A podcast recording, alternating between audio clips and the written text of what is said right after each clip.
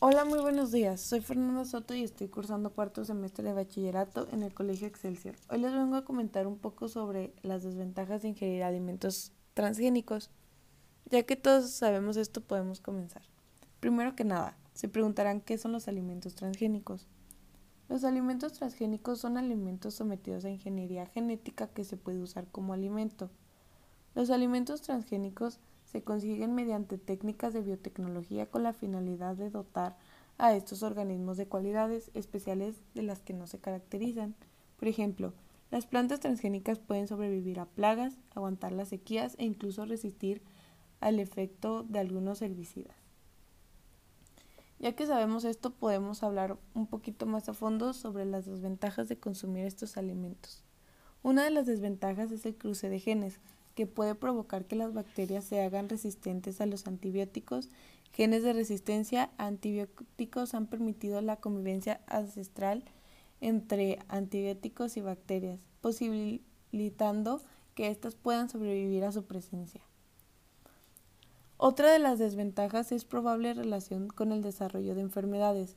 Cada vez es más la polémica que causa alergias, intolerancias y enfermedades que salen fuera de nuestro control como se dice del cáncer. No obstante, es una posibilidad muy cuestionable, es decir, que probablemente salga de los parámetros de las investigaciones realizadas actualmente. Como también posibles efectos de salud negativos a largo plazo, cabe la posibilidad de que al haber un cambio de genes modifiquen sus nutrientes, sin embargo, no ha habido pruebas que demuestren que son dañinos para la salud impide que pequeños agricultores se beneficien de las semillas modificadas por su elevado precio, porque están controladas por algunas multinacionales. Los cultivos transgénicos han significado un aumento sin precedentes del uso de agrotóxicos, que vienen siendo herbicidas y plagucidas, que son cada vez más tóxicos y dañinos para la salud. Esto se traduce es un, un gravísimo problema ambiental y de salud pública. Algunos de los organismos modificados genéticamente más habituales de nuestra alimentación son los siguientes. El maíz. El cultivo del maíz es transgénico porque disminuye los costos de producción y lo hace más resistente al glisofato, un herbicida usado para eliminar malas hierbas que puede deteriorar la producción. Leche y derivados. En algunas granjas productoras de leche se utilizan las hormonas de crecimiento tras el uso de técnicas de inyección en ganado bovino. En países de la Unión Europea, Japón, Canadá, Nueva Zelanda o Australia esto está prohibido.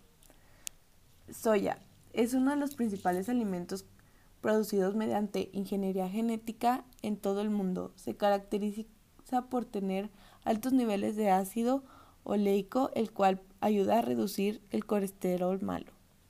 Siete alimentos que, transgénicos que pueden que se consumen en México.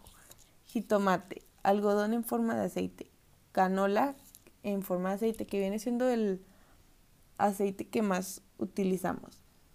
Alimentos enlatados, papaya, plátano y papa.